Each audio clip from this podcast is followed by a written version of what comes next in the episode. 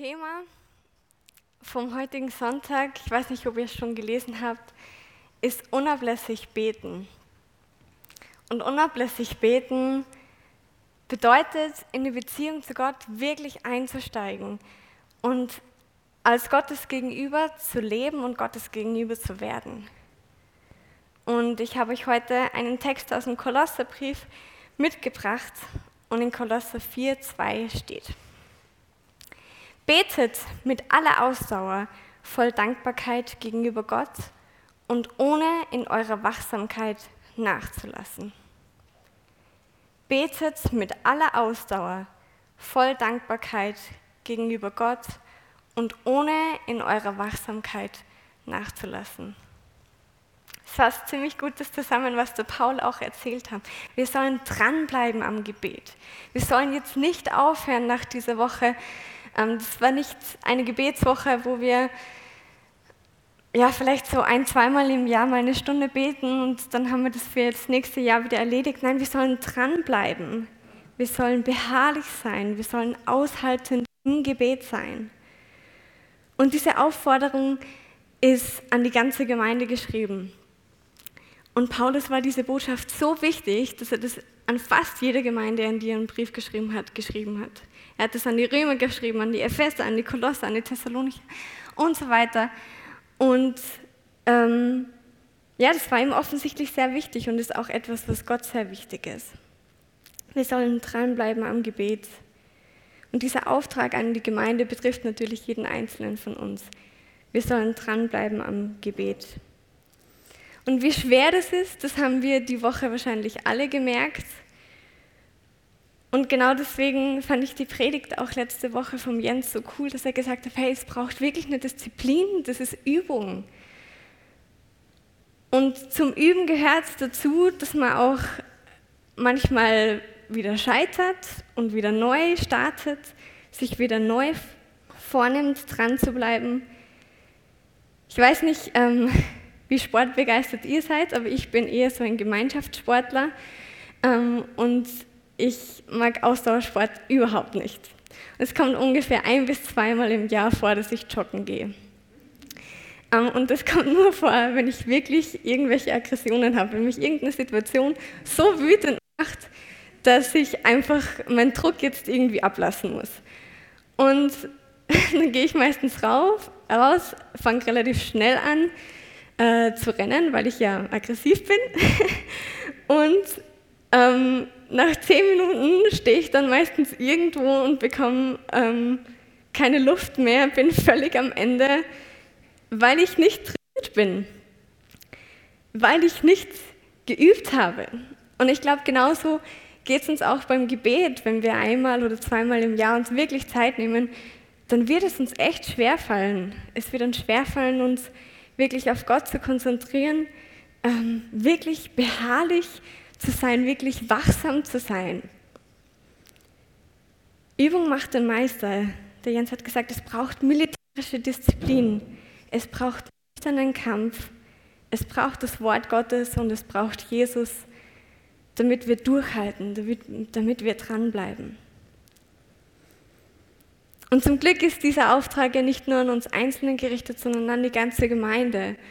Und mir hilft es zum Beispiel unglaublich, wirklich mir Zeit mit anderen zu nehmen und zu beten. Gerade wenn man in der Fürbitte für andere Leute einsteht, dann hilft es einfach wirklich laut mit anderen zu beten, um seine Gedanken wirklich auch zu fokussieren und dran zu bleiben.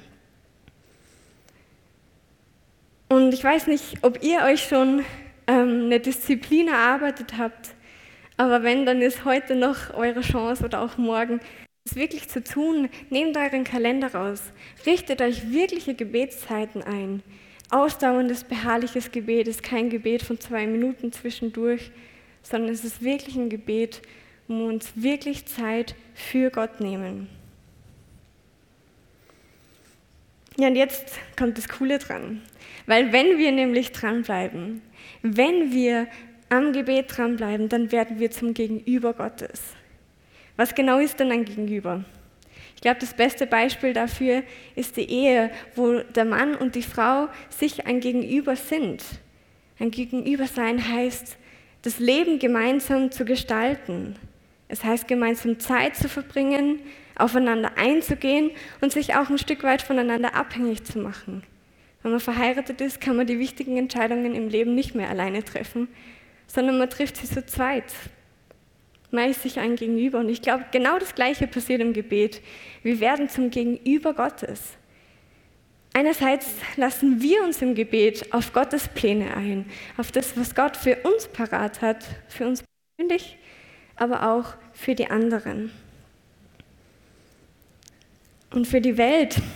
Und andererseits, und das ist, das ist wirklich krass, lässt sich Gott auf uns ein. Das haben wir mit absolut nichts verdient, mit wirklich absolut gar nichts haben wir das verdient, aber Gott lässt sich wirklich auf uns ein im Gebet. Es ist ihm so wichtig zu hören, was, ihm, was uns beschäftigt, was uns am Herzen liegt. Er möchte wirklich unsere Bitten auch hören. Er möchte, dass wir für andere bitten. Er möchte, dass wir auch mit unseren Anliegen vor ihn kommen. Und er nimmt unser Gebet wirklich 100% ernst. Gott lässt sich auf die Beziehung so ein, dass er sich sogar ein Stück weit auch von uns abhängig macht, weil er möchte die Welt mit uns gestalten. Und das, also, das finde ich unglaublich genial und zeigt auch, wie sehr Gott uns wirklich liebt. Unablässig beten heißt also, Gottes Gegenüber zu sein. Und ich weiß nicht, ob es euch aufgefallen ist, aber in dem Vers, den ich euch vorgelesen habe, steht noch was anderes. Ich lese es euch nochmal vor. Betet mit aller Ausdauer, voll Dankbarkeit gegenüber Gott ohne in eurer Wachsamkeit nachzulassen. Ja, wir sollen nicht nur dranbleiben am Gebet, sondern wir sollen das mit Dankbarkeit tun. Im Dank sollen wir das tun. Und in 1. Thessalonicher 5, 17 bis 18 steht, betet ohne Unterlass, seid dankbar in allen Dingen, denn das ist der Wille Gottes in Christus. Das heißt, Gebet und Dankbarkeit gehört irgendwie eng zusammen. Und dankbar zu sein bedeutet, das bewusst entgegenzunehmen, was Gott uns gibt. Und in 1. Thessalonicher steht ja, seid dankbar in allen Dingen. Das heißt, in allem, zu jeder Zeit, in jeder Situation, unabhängig von unseren Umständen, haben wir Grund zu danken. Und ich glaube, da wird auch deutlich, wie eng das zusammenhängt, das Gebet mit der Dankbarkeit. Ich glaube, indem wir anfangen, mit Gott zu reden und Zeit mit Gott zu verbringen, werden wir auch lernen zu vertrauen auf ihn, egal in welchen Umständen wir stecken. Und auch wenn es recht dunkel um uns herum ist und wir gerade wirklich eine schwierige Zeit durchmachen, so werden wir äh, eine Gewissheit merken, dass Gottes Gnade und Güte größer ist und dass er am Ende siegen wird. Und das kann uns dankbar machen, selbst in Situationen, wo es uns echt nicht gut geht. Und gleichzeitig dürfen wir unser Gebet auch an der Dankbarkeit prüfen. Wie oft danken wir Gott überhaupt? Ist unser Gebet zum reinen Bittgebet geworden?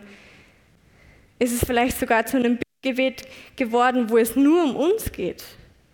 Ich glaube, da müssen wir echt aufpassen, dass Gebet sich nicht nur um uns dreht, sondern es ist ein Gegenüber.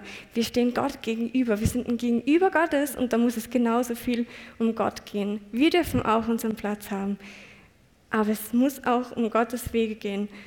Und da hilft es einfach, wenn wir uns auch regelmäßig Zeit nehmen, um zu danken. Unablässig beten heißt also auch, dankbar das entgegenzunehmen, was Gott uns gibt. Und zum Dank dazu gehört auch die Bitte. Und auf die Bitte geht Paulus in den nächsten Versen noch näher drauf ein. Tretet auch für uns ein, wenn ihr betet. Bittet Gott, uns eine Tür für seine Botschaft zu öffnen. Dann können wir das Geheimnis weitergeben, das Christus uns enthüllt hat und für das ich im Gefängnis bin. Betet, dass ich meinen Auftrag erfüllen und dieses Geheimnis klar und verständlich verkündigen kann. Verhaltet euch klug im Umgang mit denen, die nicht zur Gemeinde gehören. Wenn sich euch eine Gelegenheit bietet, euren Glauben zu bezeugen, dann macht davon Gebrauch. Eure Worte sollen immer freundlich und mit dem Salz der Weisheit gewürzt sein. Dann werdet ihr es auch verstehen, jedem, der mit euch redet, eine angemessene Antwort zu geben. Ja, in diesen werden, Versen werden zwei Aufträge deutlich. Einerseits haben wir als Gemeinde wirklich den Auftrag, für die Botschafter, für die Missionare zu beten, die wir ausgesandt haben und die Gott ausgesandt hat. Paulus redet da oder bittet die Gemeinde für ihn zu beten, dass er die richtigen Worte findet, dass er ähm, ja, die richtigen Worte findet und dass Gott die Türen auftut, die wir nicht auftun können.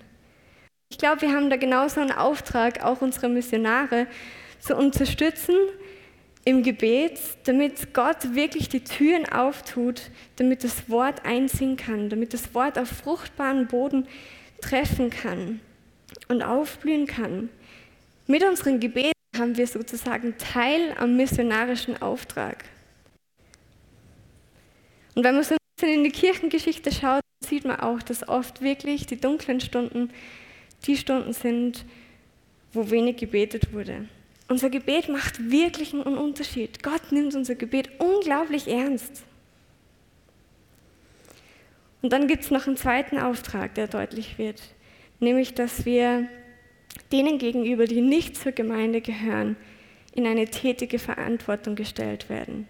Wir sollen auch selber hinausgehen, Gottes Wort Gott bezeugen und sein Wort verkündigen. Wir sollen in Weisheit leben. Wir sollen nicht nur beim Gebet stehen bleiben, sondern in unser Gebet soll schlussendlich immer ins Handeln führen. Und wenn wir Beziehung zu Gott leben, wenn wir als Gottes Gegenüber leben, dann werden wir auch die Momente erkennen. Ich glaube, dann wird Gott uns auch die Momente zeigen, wo die Tür offen ist und wo wir ihn bezeugen dürfen. Und genauso haben wir auch einen Auftrag, für unsere Freunde zu beten, für die Nichtchristen zu beten, für unsere Nachbarn, für ihre, unsere Arbeitskollegen, dass sie wirklich Gott kennenlernen und dass Gott die Türen aufmacht und die Blockaden wirklich wegnimmt, die noch da sind, um, um ihn aufzunehmen. Und dieser Auftrag an die Gemeinde, dass wir in der Fürbitte ähm, wirklich eintreten, ähm, ist kein leichter Auftrag, sondern ich glaube, der fordert recht viel von uns. Der fordert nämlich von uns, dass wir uns auch, dass wir ein Stück weit Anteil nehmen an dem Leid der Welt und an dem Leid unserer Freunde. Und dazu möchte ich euch eine Geschichte vorlesen, die das ähm, sehr schön deutlich macht. Paul, ein Typ mit langem verfilzten Haar und riesigen Schlaghosen, stand bei einem Treffen zögernd auf, um etwas zu erzählen. Es klang wie ein Geständnis, aber wir merkten bald, dass es eine Botschaft von Gott war. Meine Schwester leidet an Anorexie, das ist Magersucht, vertraute er uns an und strich sich die Haare aus dem Gesicht. Sie ist 26 Jahre alt und wiegt nur 32 Kilo. Die Anorexie hat sich so verschlimmert, dass sie nun auch unter Arthritis leidet. Sie kann sich nicht einmal mehr selbst anziehen oder die Finger stricken. Außerdem hat sie wahrscheinlich Diabetes bekommen und kommt 20 Jahre früher als normal in die Wechseljahre. Sie ist keine Christin. Sie hat alles verloren. Ihre Weiblichkeit, ihre Zukunft, ihre Würde, ihr Leben. Die Zuhörer waren ganz still geworden und hingen an seinen Lippen, während er gequält weitersprach. Ich bin hier, um euch etwas zu bekennen. Er blickte seine Zuhörer an und machte eine kleine Pause.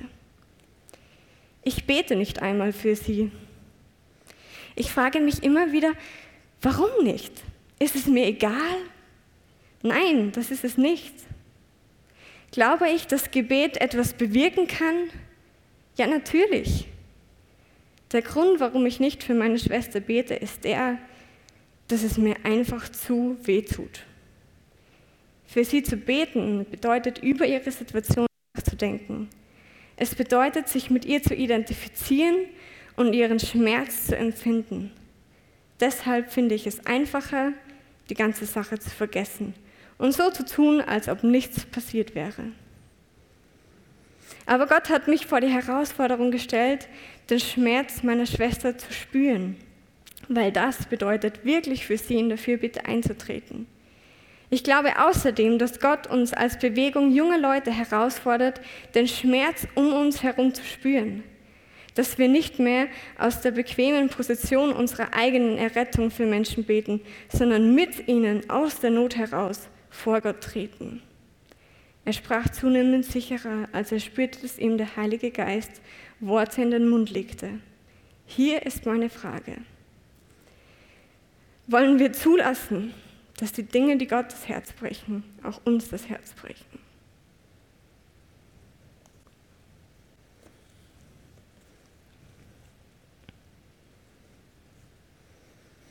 Wollen wir zulassen, dass die Dinge, die Gott das Herz brechen, auch uns das Herz brechen.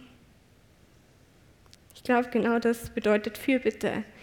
Das ist nichts Einfaches. Das ist etwas, was manchmal auch recht viel Schmerz bedeutet.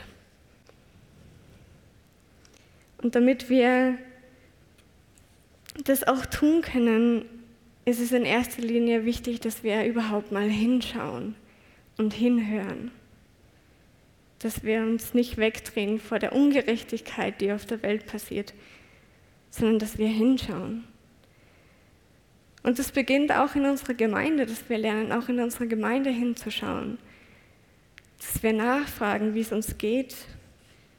Und das ist eigentlich jetzt eine coole Gelegenheit, weil da hinten gibt es eine Station, wo, wo jeder seine Anliegen aufschreiben kann und aufhängen kann. Und wo wir die Anliegen anderer durchlesen können und für sie beten können, wo wir miteinander für unsere Anliegen, für unseren Schmerz auch einstehen können. Unablässig beten bedeutet also auch Anteil an Gottes Plan zu nehmen durch Fürbitte und durch unser Tun. Unablässig beten bedeutet, Gottes Gegenüber zu sein und als Gottes Gegenüber zu leben. Im Gebet können wir Vergangenes, dankbar annehmen und empfangen und die Zukunft in, die für, in der Fürbitte für, vor Gott hinlegen. Wachsames Gebet hilft uns, wachsamer in der Gegenwart zu leben und uns nicht nach innen zu fixieren, sondern nach außen zu wenden und uns Gott zuzuwenden im Alltag und auch anderen Menschen zuzuwenden. Es hilft uns, wachsamer für die Dinge im gegenwärtigen alltäglichen Leben zu sein und es hilft uns auch, zur rechten Zeit die richtigen Worte zu finden. Ich glaube, wenn wir Sachen im Gebet vorbereiten, wenn wir für unsere Freunde im Gebet ähm, beten und uns das ein Anliegen ist, dass sie Gott wirklich kennenlernen, dann werden wir auch aufmerksamer sein für Gelegenheiten, wo wir dann über Gott reden können. Unablässig beten bedeutet Gottes gegenüber sein und als Gottes gegenüber zu leben. Und meine Lieben, das ist so wie der Thessalonicher es sagt, das ist der Auftrag der Gemeinde, das ist Gottes Wille für die Gemeinde. Amen.